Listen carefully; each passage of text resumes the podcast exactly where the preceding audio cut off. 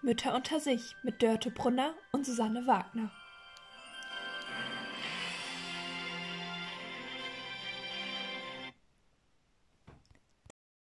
Na, guten Morgen, Dörte. Dich habe ich ja lang nicht mehr gesehen.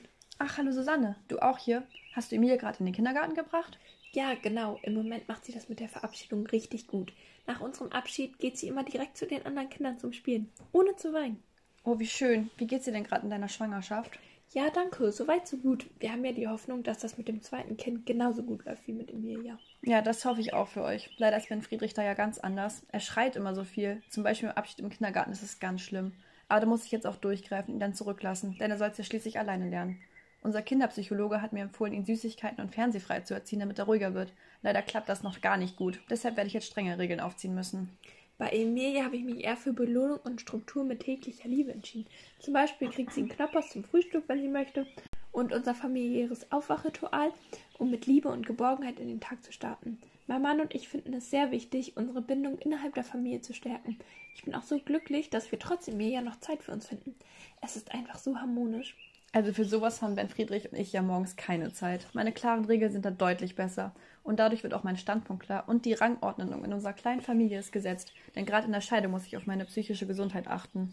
Ich glaube, dass Ben Friedrich sicher durch die Scheidung beeinflusst wird. Ihr solltet mehr Zeit miteinander verbringen, um die gemeinsame Bindung auszubauen. Ja, vielleicht hast du recht. Das ist aber echt schwierig, weil er nach der Kita immer zu seinem Vater geht. Deshalb ist er auch dicker geworden, weil mein Ex-Mann ihm immer alles erlaubt und er bekommt immer alles, was er möchte. Auch Naschi. Das sieht Heiko ja mal wieder ähnlich. Immer muss er gegen mich angehen und meine Entscheidungen in Frage stellen, so wie früher. Naja, Männer ändern sich halt nie. Aber ich bin der Meinung, dass es nicht die richtige Entziehungsmethode ist und das Ben Friedrich sehr schadet. Vielleicht ist Ben Friedrich auch aufgrund der psychischen Belastung ein wenig pummeliger geworden. Ihr solltet euch mal zusammensetzen und für euch einen Erziehungsstil entscheiden. Das würde Ben Friedrich sicher erheblich helfen. Wahrscheinlich hast du recht. Ich mache gleich mal einen Termin beim Paartherapeuten. So kann man nicht alles regeln. Mit Vertrauen und Liebe und verständnisvollen Gesprächen kann man das auch intern lösen. Da brauchst du nicht immer zum Therapeuten zu laufen. Aber das ist meist die richtige Wahl. Sowas hat schon immer geholfen bei mir. Denn Vertrauen und Liebe sind nichts für Ben Friedrich. Da spiegelt sich auch das Verhalten vom Vater wieder. Der Junge sollte doch das Gegenteil lernen. Da wird er bestimmt nicht wie sein Vater. Meine Emilia zum Beispiel springt sehr gut auf meine liebevolle Erziehung an. Sie sagt immer Bitte und Danke und streitet nie. Ach ja, ich denke, Ben Friedrich und ich sind da ganz anders gestrickt. Naja, auf jeden Fall wünsche ich dir noch das Beste. Ich muss jetzt auch leider los zu dem Schwangerschaftstour. Wir sehen uns dann. Bis bald. Tschüss. Wie man an dem Beispiel von Dörte Brunner und Susanne Wagner sehen kann, gibt es sehr gegensätzliche Erziehungsmethoden. Durch den Dialog wurden vereinfacht autoritäre und antiautoritäre Erziehungsmethoden gegenübergestellt.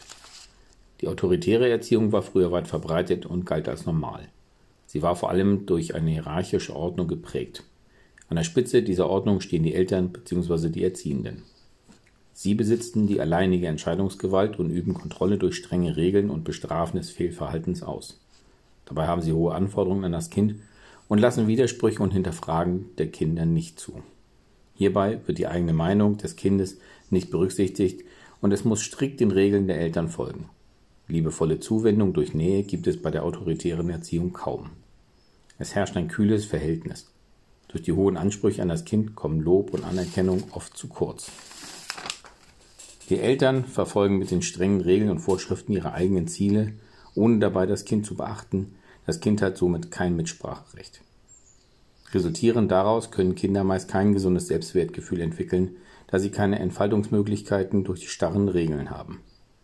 Meist werden sie später unterwürfig und unsicher und benötigen Anweisungen von anderen oder werden betont dominant und können sich schlechter unterordnen. Daraus können sich psychische Störungen entwickeln. Das drastische Gegenteil zur autoritären Erziehung ist die antiautoritäre Erziehung. Hierbei lassen die Eltern dem Kind möglichst viel Freiraum für die freie Entwicklung der Persönlichkeit. Anders als bei der autoritären Erziehung werden Entscheidungen von Anfang an eigenständig getroffen und sollen nicht von den Eltern vorgegeben werden. Es gibt keine strengen Regeln und Vorschriften, da diese nur die Entfaltung und Entwicklung behindern würden. Die Eltern geben lediglich Anregungen, Vorschläge oder Alternativen ab. Die Entscheidungsfreiheit steht hierbei im Vordergrund. Resultierend daraus müssen die Konsequenzen selber getragen werden. Unter Umständen können auch Grenzen gesetzt werden, diese sollen die freie Entfaltung jedoch nicht einschränken. Die Erziehenden und Kinder begegnen sich auf Augenhöhe. Dadurch werden Merkmale wie Kreativität, Selbstbewusstsein, Selbstwertgefühl, Verantwortungsbewusstsein und Eigenverantwortlichkeit gefördert. Wie auch bei der autoritären Erziehung bringt diese Methode jedoch auch negative Auswirkungen für das Kind mit sich, die auch das Erwachsenenalter beeinflussen. Zum Beispiel Egoismus, mangelnde soziale Kompetenz oder fehlendes Pflichtbewusstsein können zu schulischen, beruflichen und sozialen Schwierigkeiten führen. Mütter unter sich mit Dörte Brunner und Susanne Wagner.